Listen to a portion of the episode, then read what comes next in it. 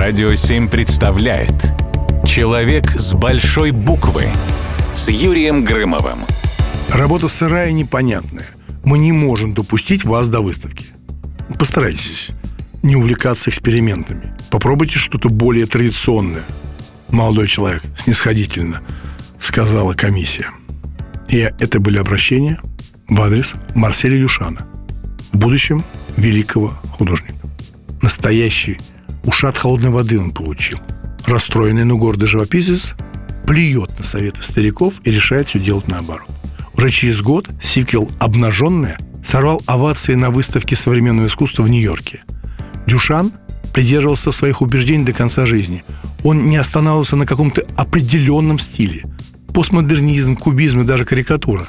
Овладев одним стилем, Дюшан переключался на другой. В какой-то момент он, в принципе, отказался от живописи и создал уникальное направление ready-made.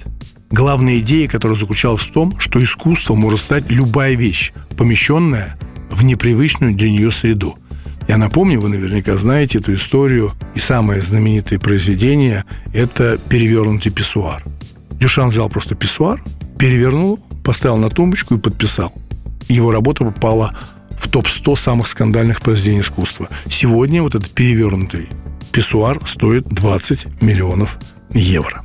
Свой взгляд на это и личное отношение, то, что ты делаешь, на самом деле самое важное, почему мы следим за культурой, за искусством, за живописью. Вы знаете, совсем недавно ушел Гадар. И когда кто-то говорит, а что такое Гадар? Как он повлиял на вас, Юрий? Он повлиял на меня и на вас. Гадар – это и есть кино. Дюшан – это и есть современное искусство. А в 2000 году Ассоциация по распространению французского искусства, ну, отцы-основатели которых в свое время браковали работы дерзкого юноши, учредила в честь него премию – в настоящий момент премия Дюшана является крупнейшей французской премией в области современного искусства. Движение только вперед. Человек с большой буквы на радио 7.